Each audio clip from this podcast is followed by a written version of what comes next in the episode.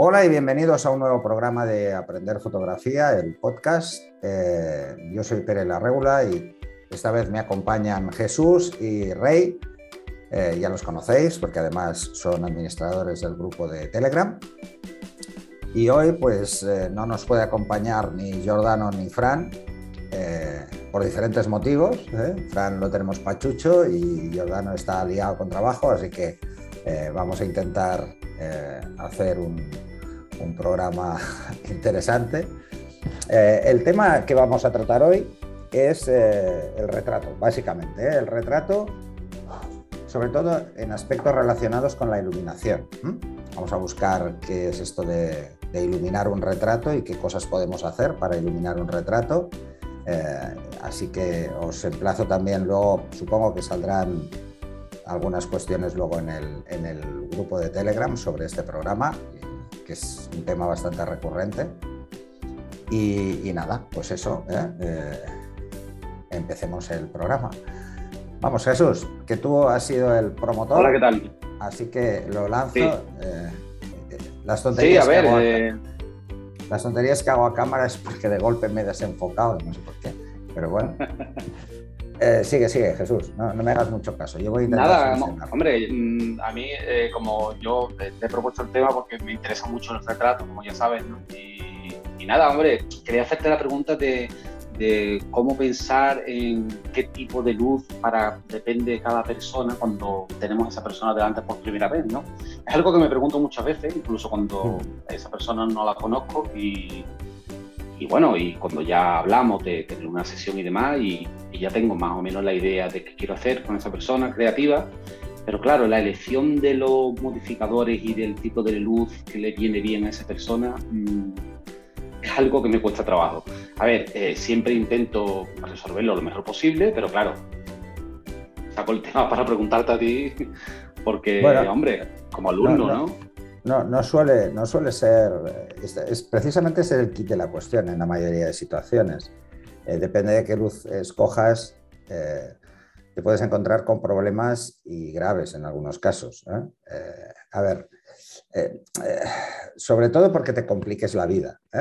yo siempre he dicho que, que lo ideal es simplificar. Cuanto más simplifiques, más fácil va a ser todo, no solo por el hecho de que simplifiques qué luces vas a escoger, sino que los modificadores que escojas los tengas muy claros, ¿vale? ¿Por qué los escoges, no? Eh, yo siempre empiezo todas las sesiones, absolutamente todas, hasta las de las que son en teoría muy elaboradas y que hay que hacer muchas cosas, siempre con una luz puntual y dura. Siempre empiezo así. ¿Por qué? Porque em, básicamente porque me voy a dar cuenta de todos los defectos con mucha más facilidad jugando con el ángulo. Tan solo jugando con el ángulo, dejo la luz fija y me muevo yo un poco y hago que, la persona pues un poco me siga, ¿no? Porque entonces me voy a dar cuenta de cómo reacciona su piel a la luz. Hay que tener en cuenta que no todas las pieles reaccionan igual a la luz, pues el nivel de brillo ¿eh? que tiene la piel eh, puede ser importante. Y luego porque además puede ayudar, eh, sobre todo en temas de, de moda y publicidad, puede ayudar mucho a la maquilladora a que reafine su trabajo. Por ejemplo, si lo que necesito es eh, que elimine brillos es relativamente fácil, pero eh, hay que pensar una cosa, ¿eh? que es importante cuando cogemos una luz puntual. El brillo es tan grande como la fuente de luz en función de la distancia. O sea, si la fuente de luz está muy lejos, el brillo es muy pequeño, la zona de brillo. Si está muy cerca, pues es más grande. Pero si es una ventana, todo es brillo. Entonces es muy difícil que nos demos cuenta de dónde está la zona más peligrosa en cuanto a ese brillo que puede romper una foto. Puede romper una zona de la cara, por ejemplo, ¿no? Por un exceso. Eh, eso para empezar. Y luego porque a mí me gusta mucho jugar con las facciones. Entonces, me gusta eh, jugar con la sombra y una sombra demasiado tamizada o suavizada por, una fuente grande. Eh, el problema es que le resta profundidad muchas veces al retrato, ¿no? Así que, de entrada, yo lo que te diría es, juega con una fuente de luz dura y te darás cuenta de que le puedes sacar un partido, una fuente de luz dura, a un solo flash, eh, le puedes sacar un partido brutal. Eh, sobre todo porque te ayudará mucho a entender cómo va a funcionar la luz luego y cuando cambies el modificador te darás cuenta de cómo te va a cambiar. Luego hay una cosa importante que mucha gente no tiene en cuenta eh, y es que el ángulo de la luz varía el tono, que es importante. ¿eh? Es importante sobre todo en moda. Eh, es importante porque si ponemos una luz muy frontal a un vestido rojo lo vas a ver rojo, pero si lo pones lateral lo vas a ver granate. Y claro, no va a cuadrar. ¿vale? Así que hay que ir con cuidado, porque las sombras van a oscurecer partes del vestido y va a cambiar de una forma, en algunos casos, significativa el color, ¿no? Así que hay que vigilar estos temas. Mm. Yo, te diría que, que la fuente de luz a escoger puede ser en función pero no tanto del retrato, es mucho más en función de lo que lleve, de la ropa, ¿no? del color, de lo que quieras transmitir mucho más que del retrato en sí. De hecho, yo muchas veces eh, ilumino el cuerpo de una forma y la cara de otra, o sea, no, no, mientras te cuadren las sombras, no hay ningún problema.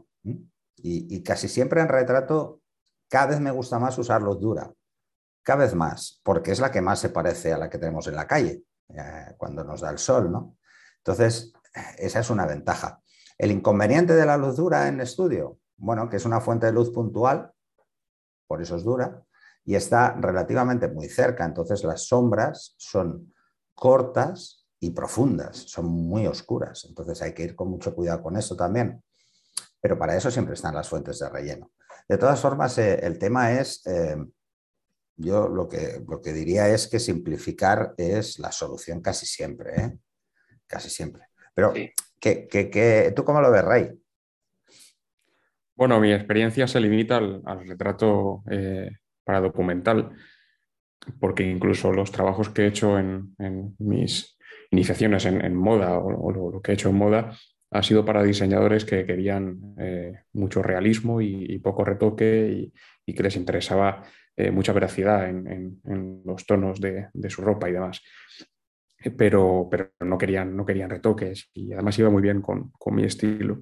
Entonces, eh, la verdad es que yo lo mantengo muy simple, muy simple. Utilizo generalmente un ratio de 3-1, 4-1, que si no lo consigo de forma natural, eh, utilizo flash y, rebotador, eh, difusor o algo así al, otro lado para que, no difusor, un rebotador de luz para, para controlar el, ratio.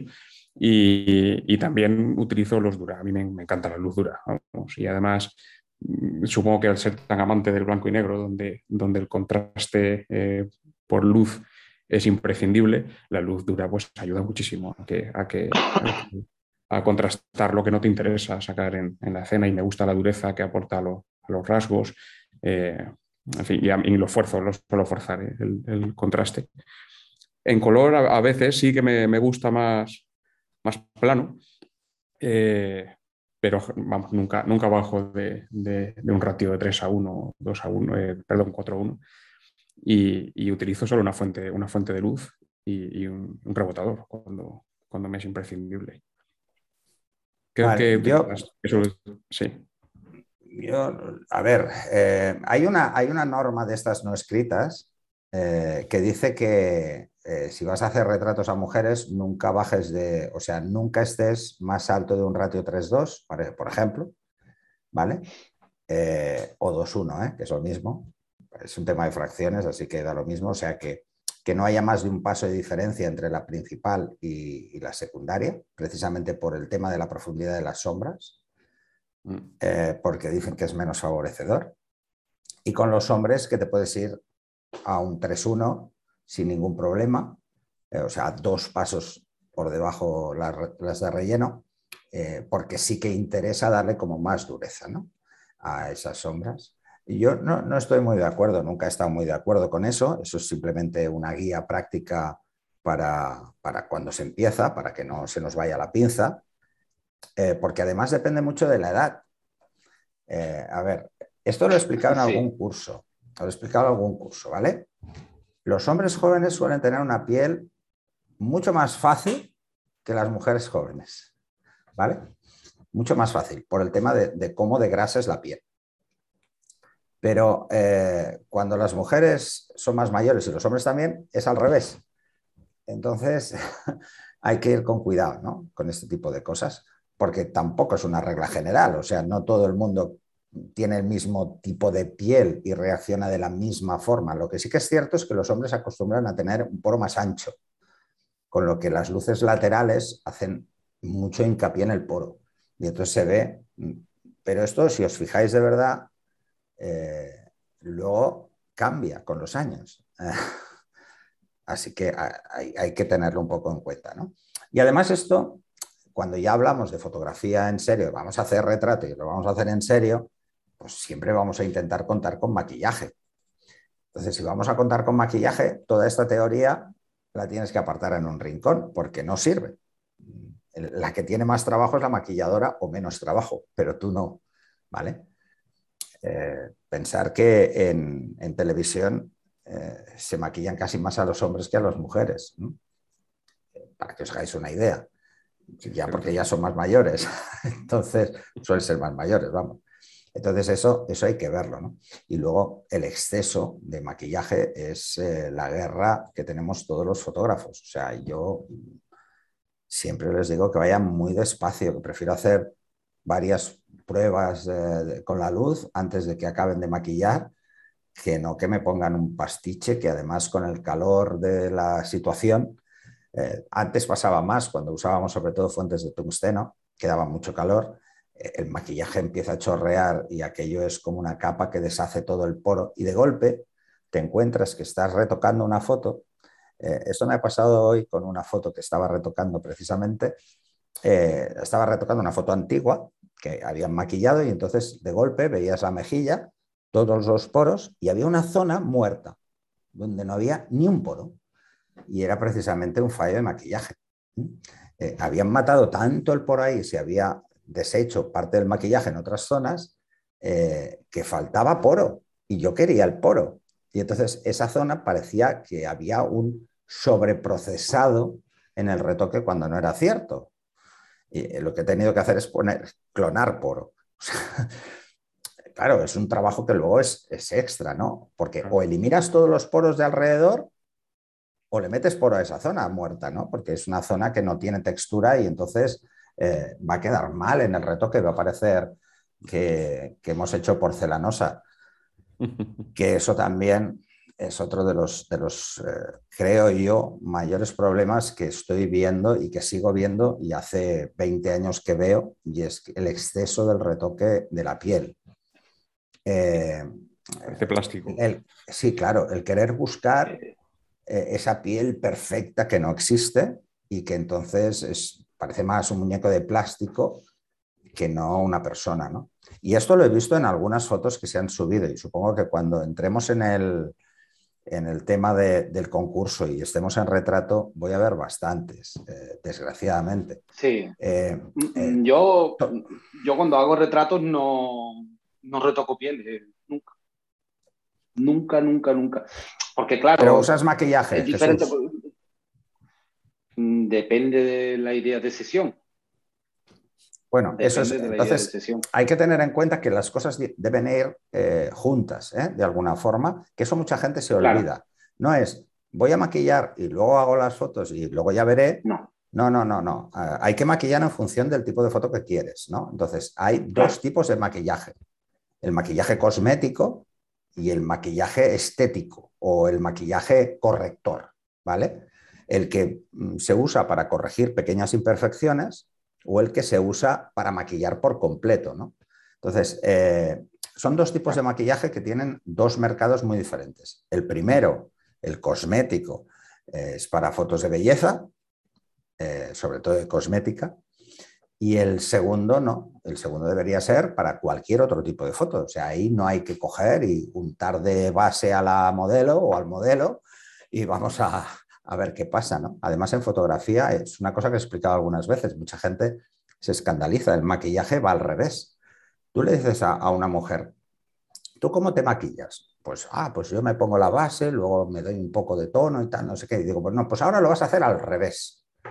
Primero matizas y luego te das la base. Porque el matiz lo que hace es aislar el poro y entonces la base va por encima. Y no es tan bestia, ¿no? Eh, lo único que hacemos es matar el brillo. que es lo único realmente interesante, ¿no? Porque el maquillaje corrector es tremendamente difícil. Y eso sí que es mucho más fácil hacerlo en un postproceso con Dutch Born que eh, decirle a la maquilladora que lo haga, porque va a ir en función también del ángulo, del ángulo en el que le dé la luz. ¿eh? Si queremos estrechar, por ejemplo, con maquillaje la nariz y le damos sombra en los laterales y damos una zona de brillo central, en un ángulo recto va a quedar muy bien, pero en un lateral va a quedar extraño, porque una luz que pegue directamente en la nariz y que ese trozo de nariz sea más oscuro se va a ver mal. Así que son detalles de cara al retrato que la gente tiene que tener en cuenta. Yo lo que, lo que le diría a la mayoría de gente es que se quede solo con, el, con lo que es el, maquillaje corrector de imperfecciones, ¿eh? ya sea por brillo y que se limite a eso, o sea, que no se vaya más lejos. ¿eh? Es, es, una sugerencia, ¿eh? porque yo creo que a todos nos ha pasado que se nos ha ido la pinza alguna vez y hemos retocado tanto poro que hemos dejado porcelanosa. ¿no? Y luego hay que tener en cuenta una cosa muy importante. Lo digo por, precisamente por alguna foto que ya he visto en el grupo. ¿no? Y es, la mayoría de maquilladoras, sobre todo para sesiones amateur, maquillan la cara y el cuerpo. No, no lo maquillan, es cierto. No lo maquillan. Ah, Entonces, eh, ¿qué pasa? Que se ve la cara antibrillo y el cuerpo brilla por todos lados. El poro en la cara es más grande que en el cuerpo. Entonces el cuerpo necesita menos maquillaje, pero eso no quiere decir que no necesite nada. Por ejemplo, ¿no? Es, es, otro de los detalles que hay que tener en cuenta. Y luego, ¿cómo afecta la luz? Una luz dura en un poro mm, va a hacer el poro más profundo, lo va a hacer oscuro. ¿Mm? Por eso hay que tener mucho más claro quizá que al iluminar eh, lo realmente importante es para qué. O sea, ¿qué busco? Como fotógrafo, ¿qué busco mostrar en esa foto? No sé cómo lo veis. La verdad es que es, una suerte contar con, una maquilladora así. Yo conozco, conozco varias, pero no he tenido todavía la fortuna de hacer una, de planificar una, sesión. Eh, además, por estos dos años que hemos vivido, las que, las que tenía planificadas se cancelaron donde, donde una maquilladora maquille para mí. Y, tiene que ser maravilloso, la verdad, que, que tú puedas trabajar directamente con, con una persona que, que, vaya maquillando en dependencia de lo, que, de lo que tú quieres hacer. Me ha tocado la mayor parte de las veces eh, fotografiar a personas que no iban maquilladas o que se habían maquillado ligeramente en su casa y demás. Y luego, lo más cercano que he estado, a, obviamente, al maquillaje profesional ha sido haciendo foto fija donde eh, pues los actores estaban maquillados para, el rodaje. Y entonces aquí sí que se notaba un, cambio de nivel eh, tremendo. Pero bueno, luz muy plana, un, ratio pues de, cine, claro, con, luces planas, con, ratios 2-1 eh, y cosas así, donde, donde pues tenía que, además con una sensibilidad, era rodaje nocturno en un tanatorio y me tocó tirar de sensibilidades altísimas, porque claro, la cámara va rodando a 24 frames y a 24 frames todo es luminoso. Pero si yo quería tirar al mínimo 1.125, pues, pues tenía un problema, tenía que tirar de ISO 3200, 6400, en fin, fue todo, todo un reto. Pero, pero está, claro, los actores estaban maquillados fantásticamente bien. Eh, creo que es la sesión donde mejor...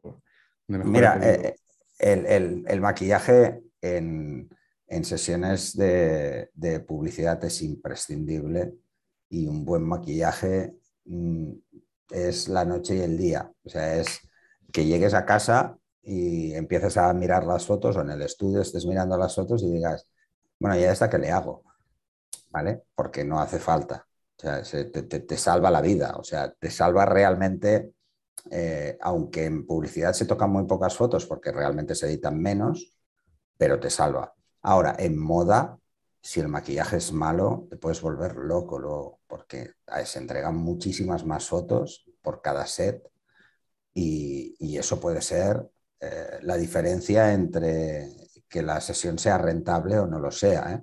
Por el tiempo que le vas a dedicar. Porque además eh, en moda se paga menos las sesiones que en publicidad y encima se entregan más fotos, con lo que cuanto menos trabajo tengas luego de postproceso, mejor Entonces ahí eh, es donde la inversión realmente se justifica, ¿no? Pues mira, yo mis últimas sesiones han sido con, película, con Portra 160 y Portra 400, y ha sido maravilloso. O sea, no han tenido que retocar absolutamente nada, estaban bien encuadradas de origen. Además, ellos buscaban pues eh, su idea de, lo que, de lo que iba a darles la película y yo les dije claro desde el principio que yo no iba a retocar las fotografías. Y, y vamos, fue, fue maravilloso ¿no? no, tener que tocar absolutamente a nadie. La verdad es que eh, entre que usé un, objetivo antiguo con un eh, enfoque muy, muy suave eh, la, y la textura que te da estas películas, la, la piel era, era maravillosa. O sea, yo me quedé enamorado de, de, de, cómo salieron las, las cosas en estas sesiones. Sí, sí. Mm. Pero en es digital que, es que te saca todo. digital te saca todo. Yo no sé cómo yo no sé cómo me las apaño en las sesiones.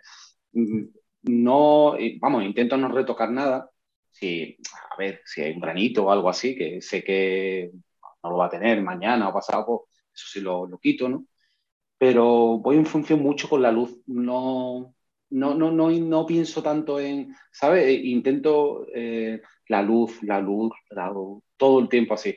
Y, incluso Pérez me regañará seguro, que es que pongo el beauty, lo, pongo dos beauty de contra o, y, pongo un snoot de, luz dura a la cara. Eh, tengo mucha libertad en ese sentido, ¿sabes? En ese sentido voy con mucha libertad. Cada maestrillo tiene su librillo.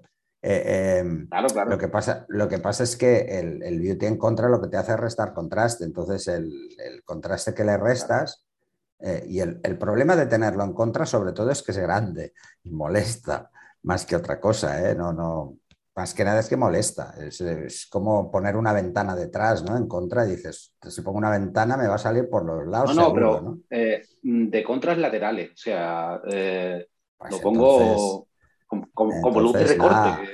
el beauty. Hay mucha gente utiliza el beauty para más cosas que el, el, retrato de belleza, ¿no? De hecho, hay mucha gente que no sabe que hay diferentes tipos de beauty, ¿no? Eh, sobre todo porque el tamaño es importante, como en casi todo, ¿no? El tamaño es importante. Pues en, en iluminación el tamaño es muy importante. Eh, es, y es algo que muy poca gente tiene en cuenta, ¿no? Es aquello de, ah, vamos a comprar una ventana muy grande y tengo un estudio muy pequeñito, ¿no? Entonces, bueno, pues sí, eh, vale, pero ¿cuántas fotos haces de cuerpo entero, no? Eh, eso por un lado, ¿eh? No, no, es que yo quiero caídas muy suaves. Dice, ya, pero es que vas a tener que enganchar a la modelo a la pared y la sombra va a estar, o sea, te guste o no te guste. Si no quieres sombra, vas a tener que iluminar por más lados. Entonces, eh, hay dos cosas con las que yo estoy muy peleado ¿eh? cuando veo fotos. Una son los fondos blancos nucleares, eh, que es que yo creo que por esa etapa hemos pasado todos, los fotógrafos por la etapa de decir, ostras, es que el fondo no me ha quedado blanco, blanco nuclear. Y es que el blanco nuclear, este, que, se pone en muchos fondos, no existe, no es real. No, no, no, no queramos hacer un fondo blanco perfecto porque vamos a poner una página web que es blanca, porque no es real. Ese blanco no existe. Ese blanco es la luz directa. Entonces, ese blanco de todos los valores RGB, pues, oye, como que sirve de poco, ¿no? Entonces, eso es una cosa con la que estoy peleado. Y otra es eh, eh, con un esquema muy tradicional que se suele usar mal, ¿vale? Que eh, es, es, iluminar la modelo 45 con dos flashes, ¿no? uno en cada lado. Entonces, ese esquema mucha gente lo utiliza, pero ahí si el ratio no es 3-1, olvídate, porque va a quedar como el culo, se van a ver dos sombras, dos sombras invertidas. Entonces eso eh, a la vista ya queda mal, ¿no? Que, la nariz tenga sombra hacia los dos lados. Queda raro, queda muy raro, ¿no? No estoy peleado con muchas más cosas, ¿no? Pero la simplicidad, de verdad, que se agradece. Y luego, eh, luego, otra cosa con la que estoy muy peleado, muy peleado también, es con los tonos de piel gris. ¿Vale? La piel está en la zona 6, no, puede ser gris neutra. porque está un paso por encima, o sea, tiene el doble de luz. Y eso es otra de las cosas que a mí me, chirrían, ¿no? De, de, esa búsqueda de la luz perfecta que no deja ni un brillo, que todo está impoluto y inmaculado, porque eso no es, una realidad. Y además, muchas veces por intentar matar los brillos, esos brillos que a la gente se vuelven un poco locos ¿no? con los brillos, lo que nos cargamos es la forma de la cara, la hacemos plana. Mm. Eh, le quitamos en la mejilla le quitamos la curva, en la frente le quitamos la curva. Entonces, por, eso, por eso decía al principio que yo soy muy partidario de que la gente aprenda con luz dura, con una sola fuente de luz y dura. Y entonces juegue con la distancia de la fuente de luz.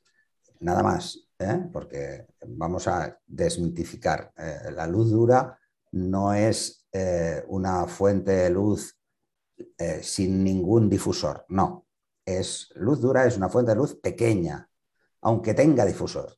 ¿Vale? Cuanto más pequeña, más dura. Cuanto más lejos, más pequeña, proporcionalmente, más dura. Así que hay que tenerlo en cuenta, ¿no? Pues ahora que has mencionado lo de las, pieles grises, eh, estuve viendo esta semana, estoy interesándome mucho en la fotografía para cine, que ya hablaremos de ella aquí en el podcast. Sí, sí, sí. nos vamos a reservar para, cuando estéis Jordano y Fran, porque, hombre, así somos más cinéfilos juntos y la podemos liar más gorda.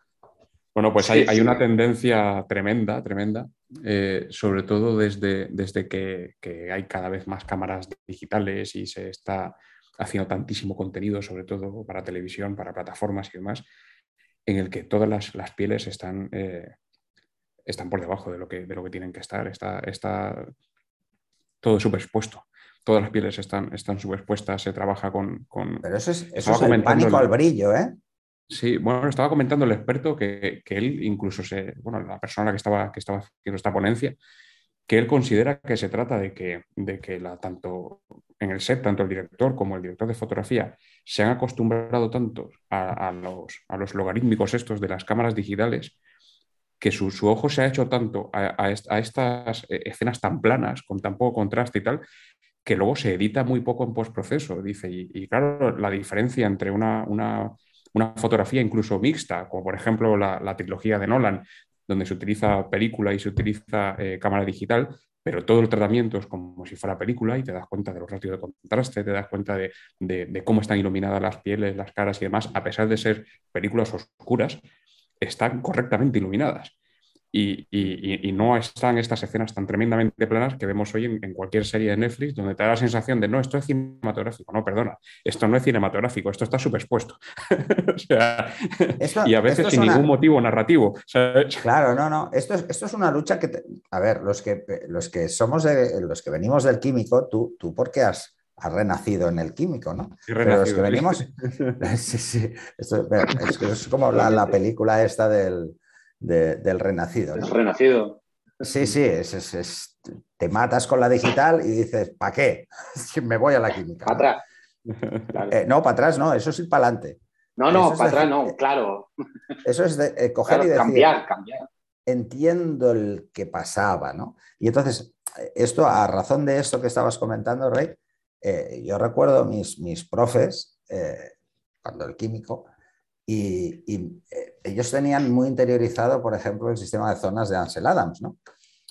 sobre todo para la copia, ¿vale? Eh, porque el sistema de zonas está pensado en la copia, o sea, cuando ya llegas al papel, eh, que eso es algo que ahora nadie hace, llegar a papel.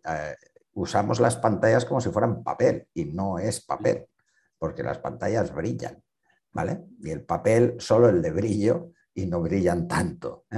Y entonces, el, tema es ese, ¿no? Es decir, claro, la gente que hace sube tanto el brillo de la pantalla que cuando tú lo ves en otra pantalla que el brillo está bien, eso es gris, pero un gris de la leche además. ¿Vale? Entonces, eh, pues bueno, eso, eso, es uno de los temas. Bueno, pues el tema este de tener algunas de estas manías, pues hace que sea un poco más, jiguero, sobre todo cuando, cuando estoy dando clase, ¿no?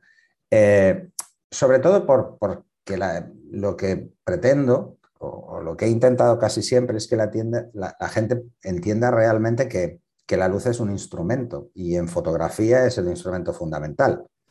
Eh, no es el Photoshop, por mucho que algunos crean que el Photoshop es el, es el instrumento fundamental en fotografía. Eh, al menos para retrato ya os digo yo que no.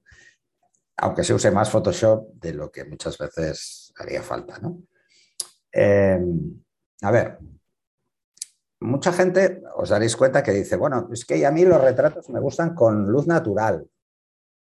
Y ya, pero es que la luz es luz, da igual que sea natural o no. O sea, eh, si no te gustan usando un flash es porque no lo sabes usar. ¿Vale? Es porque realmente no has entendido cómo funciona la luz. No me voy a poner pesado otra vez con la ley inversa. Porque ya, bueno, ya, es excesivo. También, también porque el sol dependemos de él para hacer retratos. Si solamente queremos luz natural, bueno, luz natural hablamos de, la luz del sol, ¿no? Cuando, hablamos de, luz en fotografía, de calidad de luz, eh, el sol está lejos de la calidad mejor que podemos tener, ¿eh? ¿Vale? Eh, precisamente por muchos factores, porque las condiciones atmosféricas afectan demasiado y pueden ir a bien o ir a mal o ir a muy mal, ¿no? Y ya no hablo de que pase una nube, que eso es el peor de los problemas, ¿no? Hay que tener en cuenta qué tipo de luz usamos y la única que podemos utilizar de forma consciente y de forma exacta es la artificial, nos guste o no nos guste. Esto es así. Entonces, los fotógrafos no podemos depender de la luz del sol ni cuando estamos en exteriores eh, haciendo retrato. Yo, yo, cuanto más me preocupa la luz que voy a llevar es cuando me voy a una sesión de exterior. Eh, precisamente por eso, por, por si voy a tener suficiente potencia de trabajo porque está el sol, pero igual lo que quiero es reforzarlo o igual solo quiero que parezca que hay sol y no hay.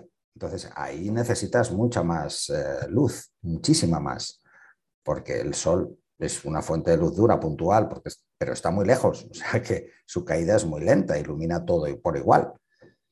Eh, pero el ángulo es muy claro. ¿eh? Y lo que muchas veces se nos olvida en retrato es el ángulo. El ángulo de la luz es lo que va a marcar la diferencia entre una buena foto y una mala foto. Entonces, ahí nos va a dar exactamente igual, que estemos en, la calle o que estemos en... Eh, bueno, aparte de errores que, todos hemos cometido y se seguirán cometiendo, como aquello de iluminar en un ángulo a la modelo con un flash y luego que los edificios de atrás tengan una sombra al revés. ¿no? Bueno, oye, pues, Bueno, sí, hay que, esto, una coherencia. Sí, esto lo, he visto hasta en anuncios de la tele, o sea, que, da igual. O sea, esto, esto creo que le pasa a todo el mundo alguna vez, ¿no? Y esa es una de las figuras que me gustaría remarcar cuando hablemos de, la fotografía en cine, ¿no? Porque el director de fotografía eh, creo que en los spots publicitarios brilla por su ausencia y ahí está. Y en los que tienen se nota una barbaridad, ¿vale? Eh, pero bueno, eso es, otro tema, ¿no? Entonces, yo lo que, os, lo que le puedo decir a la gente es que no abuse, que no abuse de, luz, porque más no siempre es mejor. Eh, más me refiero a fuentes de luz, cuantas menos mejor por muchas razones, no solo por un tema de coste, sino por un tema de que es muy difícil controlar la segunda luz de forma correcta. Pues imagínate una tercera, una cuarta o una quinta luz. ¿no? Y en, casi todos los libros que os pueden caer, sobre todo los antiguos, porque los nuevos, como le prestan menos atención a la luz en fotografía, no sé por qué, os daréis cuenta de que eh, hay, un límite de luces y dice que más de cinco es inmanejable. Cuando habla de más de cinco, dice más de cinco fuentes de luz hacia el motivo. ¿eh? A las de contra no cuentan, ¿vale? Cinco luces hacia el motivo es, absolutamente incontrolable. O sea, no se puede controlar eso. y suma de luces y de todo. Bueno, es que es, precisamente por la suma de luces, ¿no?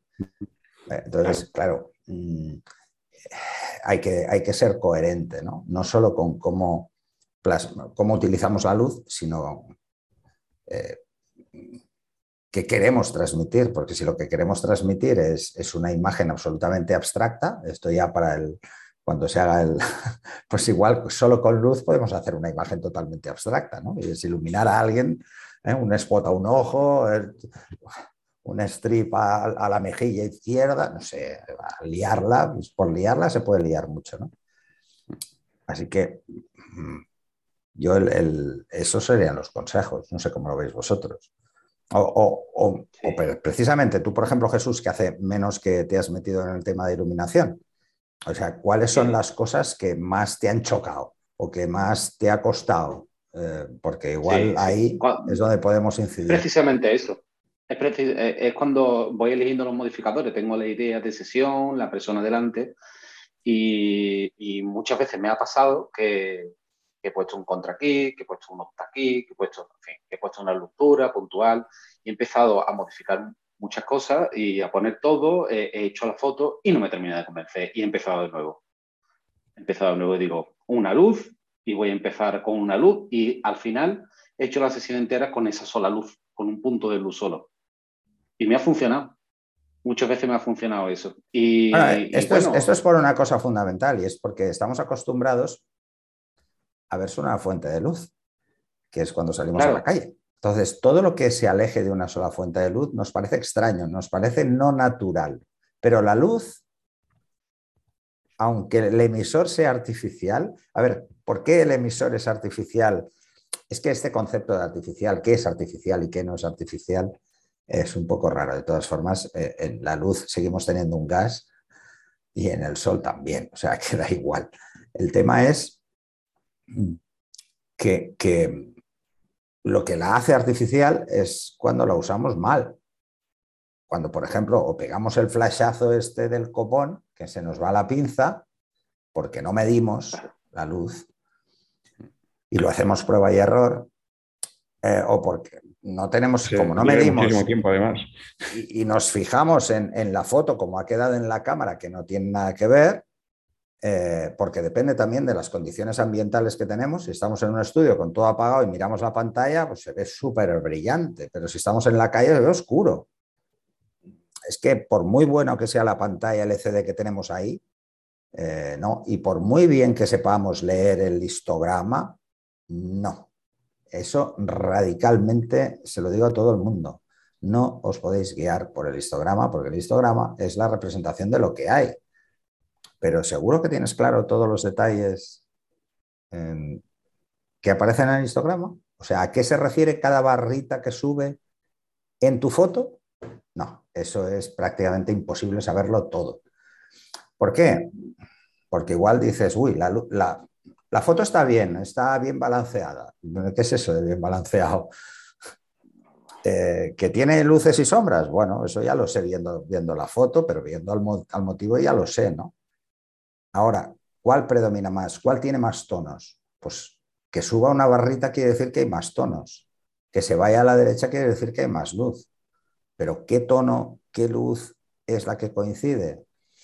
Es difícil, es muy difícil. Sobre todo para alguien que empieza a decirle, oye, tú mira el histograma, ¿eh? que no se te vaya la pinza. Pues lo fácil es aprende a medir y no te pasarán estas cosas. Y entonces eh, entenderás mucho mejor la luz si la mides que no si eh, estás luchando con el prueba y error, porque con un fotómetro, aunque parezca una tontería y que parezca algo arcaico y viejo y obsoleto y todas estas cosas, vas a entender mucho mejor cómo funciona y al final, con la experiencia y la práctica, cada vez lo usarás menos, pero lo usarás. Lo usarás ¿por qué? Porque eh, no lo puedes saber todo. Cuando estás en el estudio, estás encerrado, siempre con las mismas luces, siempre con los mismos modificadores, pues te lo sabes de memoria cuánta luz da a cada potencia. Eh, por eso lo usas menos. Pero la hada que cambias un poco la luz o que arriesgas un poco más o que quieres jugar con más fuentes de luz, lo necesitas otra vez, porque todas las situaciones posibles en estudio no las sabes de memoria, porque es imposible.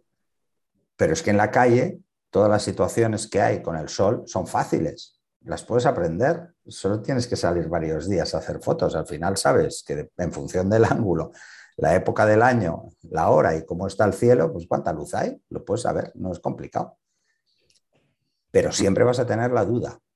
de si realmente esa es la luz, sobre todo cuando quieres hacer un retrato y ese retrato quieres que marcar algo muy concreto del carácter de esa persona, porque vas a jugar con la sombra de una forma muy concreta, ¿no? Pues ahí es donde está la diferencia entre iluminar o dejarse llevar por la luz que hay, que son dos cosas diferentes. ¿eh? Porque eh, estar en la calle con el sol solo también es iluminar, ¿eh? Porque el ojo, eh, o sea, cómo pongamos a la persona en función de dónde está el sol también es importante. Así que al final es lo mismo, ¿eh? sigue siendo iluminar. Pero bueno, yo es que igual soy un clásico. Sí, sí. Bueno, en documentalismo hay quien, quien dice, y esto es una batalla que tengo yo también con algunos compañeros, que, que solo se puede utilizar la luz que ya está, que, no, que, no, se puede poner luz en, referencia al, flash, ¿sabes? Ah, ya, ya, la luz que ya está. Y si la luz que ya está... Que no se puede pues aportar, claro. No hagas fotos. ¿No? Vale, pues a ver, ¿cómo haces fotos en un estudio con la luz que ya está? Con los fluorescentes del techo. No se puede. Entonces, además hay una cosa que mucha gente no tiene, no tiene muy claro. Eh, y esto lo digo en algunos cursos, pero es que es así, ¿eh? Eh, y que lo tengamos claro.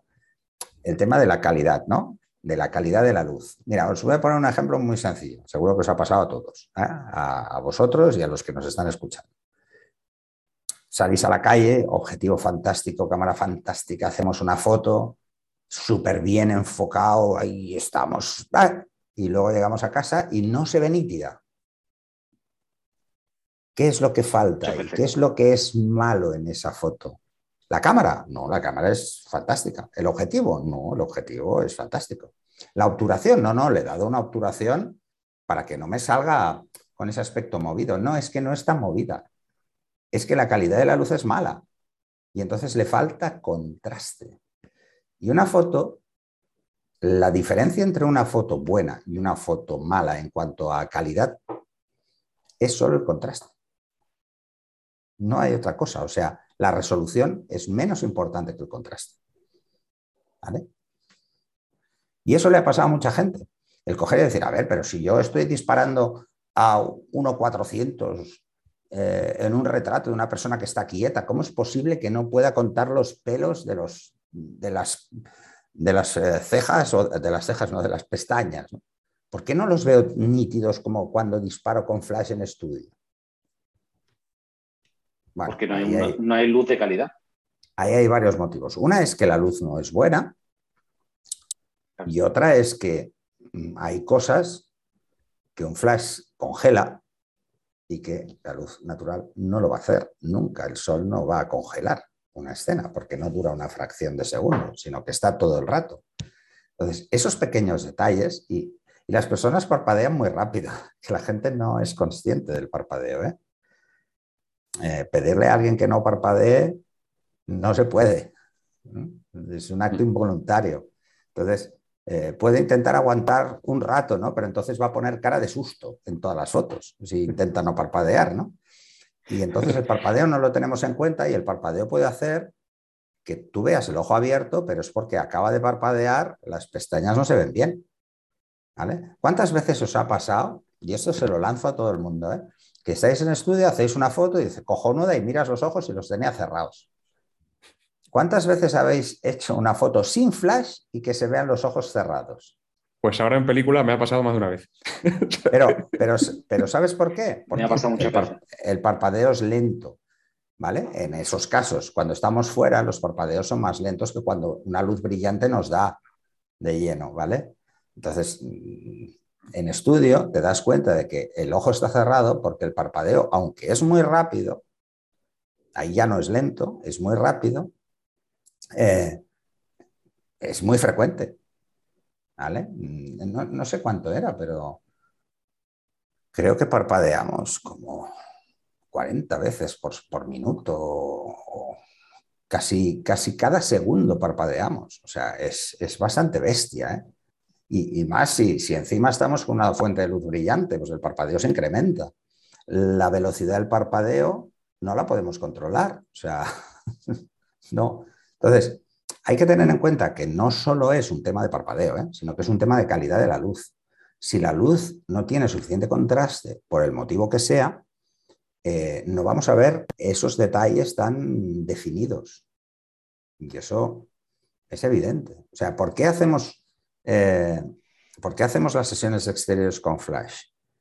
Precisamente para darle ese plus de calidad a la luz. O sea, lo que hacemos es apoyarnos en el flash mm, por encima de la luz, no por encima en cuanto a, potencia, ¿eh? sino para ayudar a la luz del sol a que sea mucho más estable y que nos dé ese plus de, contraste que no nos va a dar la luz del sol en todas las situaciones.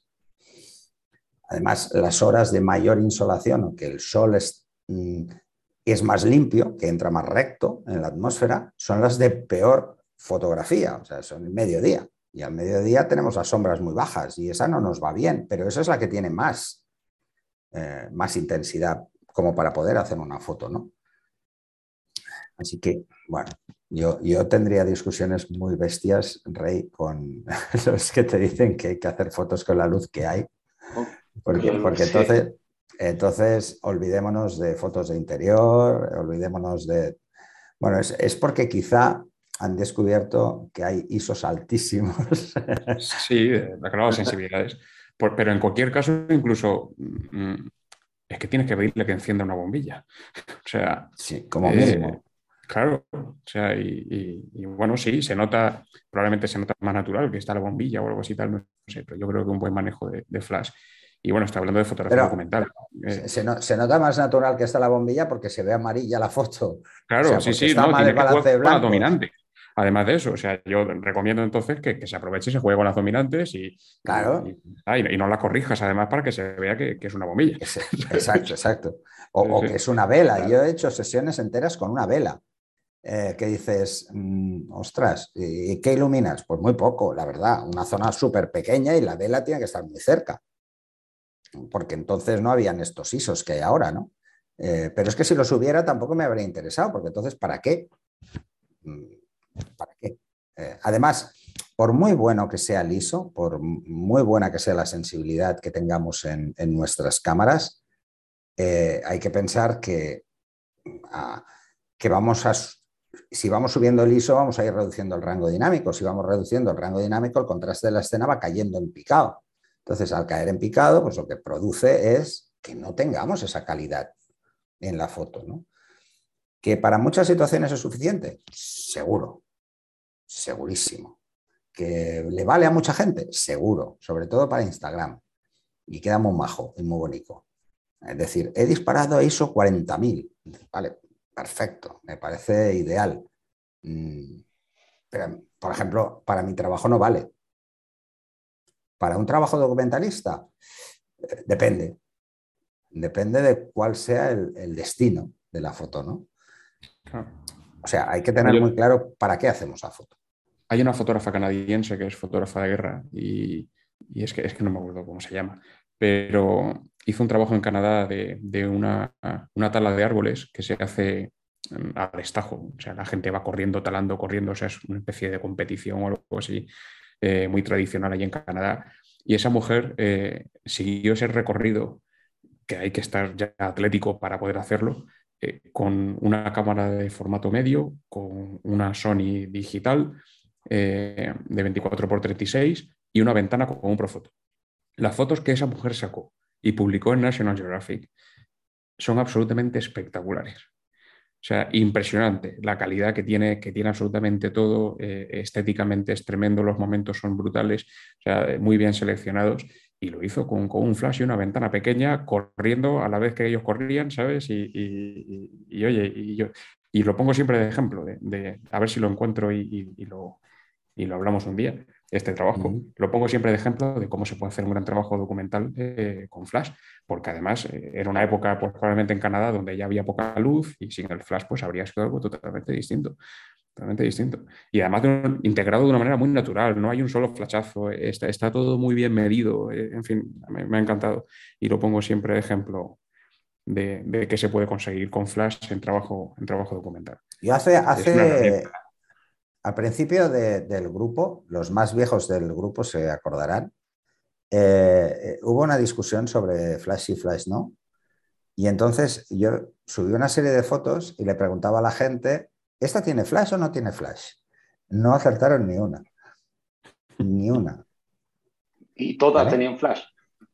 Eh, no, no, había que no tenían flash y había ah, que sí, eh, pero no acertaban.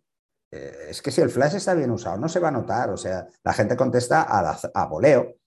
No, no, no puedes. Si está bien hecho, no. A ver, ¿dónde se ve el flash? En la pupila. como mucho. Como mucho, ¿eh? Pero claro, eso solo si mira de cara al flash, la persona. Eh, y en una escena, pues si la has usado mal, es que si no, no sé, no lo vais a ver. A ver, si la escena es a oscuras y hay un gato ahí en medio, pues a ver, sí, está claro, coño, está todo oscuro. Es imposible que no haya flash, ¿no? Pero una escena más o menos cotidiana, no se ve, es que no lo vais a ver. Eh, es que no vais a ver ni, el flash de Zapata, si se usa bien. Eh, yo tengo fotos que la gente me pregunta y dice, ostras, qué, bonita esta luz que entra por la ventana. Y dicen, no, era de noche. Puse el flash detrás, detrás, en la terraza, al otro lado de la, de la cocina. Si, supieran que la mayor parte de las series que ven, tanto si es de noche como si es de día, es casi toda iluminación. Sí, por eso. O sea, o dile, por ejemplo, al mundo del cine que la mejor luz es la del sol. Cuando hay que rodar todos los días y resulta que igual una escena que va enganchada con otra se ruedan dos días separados y no puede cambiar. Oh, mira, de, esto hablaremos. 1917, que ganó el Oscar a fotografía el año pasado, que, simula un, plano continuo y demás. Eh, tenían que esperar a que estuviera nublado, rodaron todo nublado para que la luz fuera más o menos similar y tenían que esperar a que estuviera nublado para, para rodar. tenían que estar pendiente del tiempo y tal y no sé qué. O sea, es, un problema, es un problema eh, trabajar con luz natural. No, no, no. Es muy poco habitual. precisamente, precisamente por eso eh, existe la figura del director de fotografía, para, para, para darle solución a todos estos problemas. Yo creo que en este caso fue más un tema eh, ligeramente snob, por decirlo de alguna forma suave, el coger y, tener de qué hablar eh, en alguna revista de, cine, más que por un tema práctico, porque seguramente los actores acabarían hasta las narices. ¿eh? Un rodaje que igual se puede hacer en tres meses o alargas un año, solo porque hay que buscar Además, eh, la planificación de escenas eh, puede ser, vamos, desesperante, porque no puedes planificar lo que vas a hacer mañana porque no tienes ni idea de cómo te lo vas a encontrar. Y entonces, eso es una tarea que, los fotógrafos tenemos muy clara. O sea, eh, yo igual puedo tener una sesión de street de un tema de moda planificada para dentro de un mes pero es que igual ese día llueve. Claro, no. ¿Y qué hago? Cancelamos todo. No, no, no. Se cambia, se cambia un poco la idea, ¿no? Por decirlo de alguna forma. Si llueve es más complicado, pero si está nublado, la solución es del fotógrafo, no, no, no hay otra, ¿eh? No, no puedes tirar de otra solución porque porque va mucho dinero por medio. O sea, ahí eh, es que perder días es eh, algo que no es muy recomendable, la verdad. Por un tema de costes, ¿eh? es un tema de costes. Al, fin y al cabo es un tema de costes. Y bueno, pues un poco eso, ¿no? ¿Tenías alguna cosa más, Jesús, ahí sobre iluminación que quisieras... No, no, no. ¿Y tú, Rey? Bastante claro. No, yo tengo, tengo pendiente, bueno, tengo que volver a revisar eh, muchos cursos de aprender fotografía de, estudio porque es lo que menos he hecho en este tiempo y, y tengo cositas oxidadas, pero, pero intento mantenerlo muy simple, la verdad, muy simple. Así es que. Así es que bueno, pues ya, ya, sabes. Recomiendo a todos eh, que, que, echen un vistazo a, a, los maravillosos cursos de aprender fotografía, que, que la verdad es que. ya, sabes que además, eh, eh, si lanzas alguna pregunta en el curso, te voy a contestar yo. O sea que, ya, pues como ya sabéis todos mis, mis manías con la ley inversa y que quede clara y este tipo de cosas, Quiero incidir nuevamente en, la necesidad de, un fotómetro. Ya sé que parece antiguo, sobre todo con las mirrorless donde, donde previsualiza la exposición, pero con Flash no hay previsualización de la exposición y, ahorra muchísimo tiempo. Y, por ejemplo, fotografía gastronómica a mí me parece imprescindible eh, la utilización de, Flash y de, fotómetro. Pero además, eh, eh, agotas a la modelo solo con prueba y error cada vez que cambia de esquema de iluminaciones, es que la modelo acaba harta de ti. bueno, y, en documentalismo, por ejemplo, retrato editorial, como no tengas preparado bien el esquema donde tienes al personaje a lo mejor 5 o 10 minutos para poder hacerle X cantidad de planos, eh, si no tienes bien preparada la iluminación antes de que llegue el personaje y lo tienes bien medida la luz y demás y sabes muy bien qué quieres hacer, esos 10 minutos se te escapan y ese personaje después de esos 10 minutos se va, o sea, en retrato editorial, o sea que, es imprescindible un fotómetro. Bueno, a mí eso me ha pasado muchas veces, el tema de, entonces, incluso llegar a tener que hacer retrato editorial y, solo llevar un, un, flash de mano porque no me han avisado, o sea. Yo en la bolsa siempre llevo uno por lo que pueda pasar. Y, esto pasa. Y una de las fotos que, subí en su día cuando, ¿esta tiene flash o no tiene flash? Fue precisamente para Alma Novias. Eh, y es una foto que he usado muchas veces en los cursos para ilustrar, ¿tiene flash o no tiene flash? Y todo el mundo decía, no, uy, no, esto es luz natural. No, pues tiene un flashazo de tres pares de cojones, porque en la zona era imposible hacer la foto. Eh, absolutamente imposible sin flash. Eh, bueno, pues es eso, es eso, es, un poco jugar con ello. A ver, luego el tema de los modificadores, que es una cosa que antes has sacado Jesús.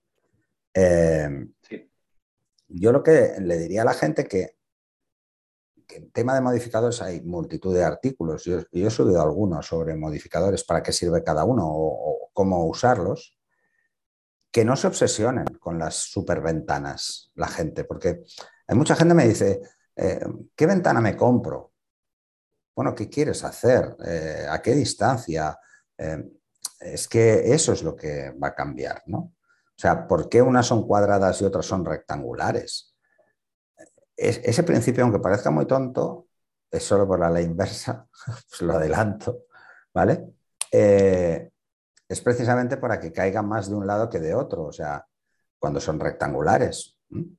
Y cuando son cuadradas porque quieres que caiga igual en todas direcciones, o cuando son redondas o optas. Entonces, que la gente no se obsesione con las ventanas enormes, porque las ventanas enormes hay que... No sirve de nada usarlas lejos, porque es la misma luz, una ventana enorme lejos que una pequeña cerca prácticamente. Porque en la ventana la sombra la vamos a ver menos, porque yo suavizar la luz. Y porque la fuente de luz es proporcional al motivo, por lo tanto la distancia es importante, es lo más importante. Entonces, que no se obsesionen con comprar estas megaventanas y que compren, eh, si quieren hacer retratos, que se centren, una, en luz dura, ¿eh? fuentes pequeñas, fáciles de manejar, fáciles de identificar la zona que iluminan, porque esto es lo que más cuesta, eh, sobre todo con, los flashes de zapata, donde mm, no tenemos permanentemente una luz de modelado que nos pueda ayudar. Sí que podemos hacer que haga luz de modelado, pero eso es otro tema.